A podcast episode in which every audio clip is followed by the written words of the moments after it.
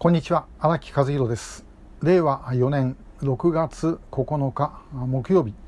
えー、ショートメッセージの第796号をお送りします、えー、今日話すのはその運動、まあ、この救出運動だけでもないんですけどね、えー、運動を広げるのかそれともこう強めるのかっていう問題です、えー、もちろんあの広げて強められれば一番いいんですけどもやっぱり組織体ってやるときに、え、こうより広くいろんな人を集めてくることとそれからあのあるいはもっと絞ってですね、えー、こう強く、えー、やるという一点集中と。まあ、こう両方があります。これなかなかですねどっちがいいということは言えないんですけどね。で、えー、実はこの間あのすでにあの申し上げてますが、えー、森裕子立憲民主党の拉致問題対策本部長にですね、えー、この潮風のスタジオに来ていただいて、えー、そして、えー、潮風のメッセージをお話をいただきましたで、えーまあ、実はこれに対してですね、えーあのまあ、森裕子さんをあんまり快く思わない方々からのご批判もいただいたりしているんですね。えー、であの、まあ、これについてちょっと申し上げておきますけどもあの森さんは本当にですねあのもうずっとこの拉致議連の中心的なメンバーのお一人として、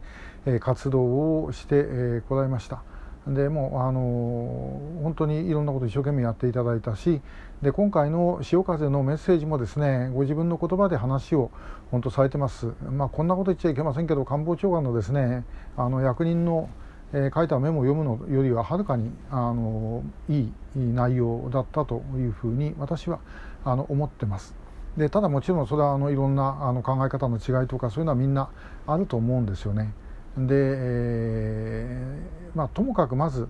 その運動を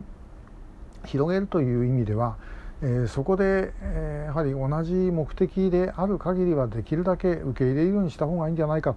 えー、意見の違いとかですねそういうこと当然あります。えー、もっとこうしたら方がいいとかですねああしたら方がいいってそれぞれありますこれはもう調査会の役員の中だってですね意見の違いは当然あるわけででそれをもう全部一つにしてですねえー、やるなんてことはこれは絶対にできるわけがありません。で、まあ、そうしたらですね北朝鮮みたいになっちゃいますからね、えー、そんなふうにしちゃいけないわけであのそこはできるだけ、まあ、方向が同じであれば、えー、排除の論理は働かせないようにした方がいいんではないだろうかと。でえーまあ、しかしあの足引っ張るんだったらですねそれはまああのなんとか、えー、してしまわなきゃいけないんですけども、まあ、そうでもない限りはまあ、できるだけそれぞれのやり方でやっていくということでお互いに連携を取っていくということが必要なんじゃないかなと思います。で、えー、我々あの毎年12月にですね、えー、北朝鮮の人権に関わる団体が集まりまして、えー、北朝鮮人権映画祭っていうのをやってます。え難民救援基金とか守る会とかですねノフェンスとか、まあ、そういう方々と一緒になってですね、えやってるわけですけどもこれももちろんそれぞれ団体の性格も違いますし組織も違いますだからまああの全部の運動をみんな一緒にやりましょうっていうものではなくて映画祭やるためにあのみんなで集まりましょうねということなんですね、まあ、だけどそれをやりながらお互いに連携も取れる情報も交換できるということがあるんではないかなというふうに思います。で、えー、さて一方でだけどもなんかここをともかくやらなければいけないということになった時にはやはり絞り込んでですねそしてあの同じもうそのあるテーマについて同じ方向性を持つ人で集まってやらなきゃいけない。まあ、予備役ブルーリボンの会なんかはまさにそういう会ですよね。これはもうあの自衛官ないし元自元予備自でないとですね 自衛官って現職はダメですけど元予備自衛官ないし予備自衛官、えー、でなければあの入れないという団体なんで一般の方は入れません。で、えー、まあ、やってることはともかく自衛隊のその活用を、まあ、拉致問題でやっていくと。いうことを、まあ、あの世論喚起をしそのためのさまざまな活動をするということですだからまあこれはもうかなり絞った団体、えー、ということになります。で、えー、広げるのと絞るのと両方とも必要です調査会の活動ってこれから先、えー、例えばここ突破しなきゃいけないということになった時にですねもう他のことを捨てても突破しなきゃいけないというような時が出てくるかもしれません、まあ、そうなることを期待してるんですけどもやはりその時まあ、広げるものとそれからあのこう突破するための力と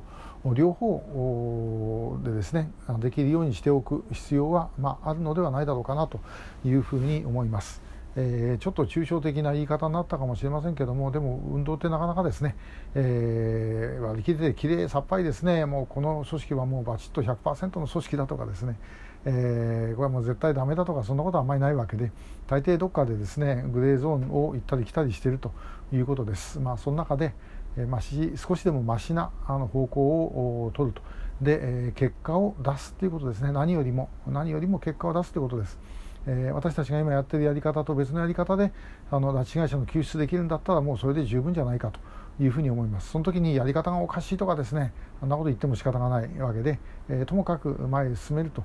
いうことをやっていかいく必要があるだろうというようなことでございます、えー、今日もありがとうございました。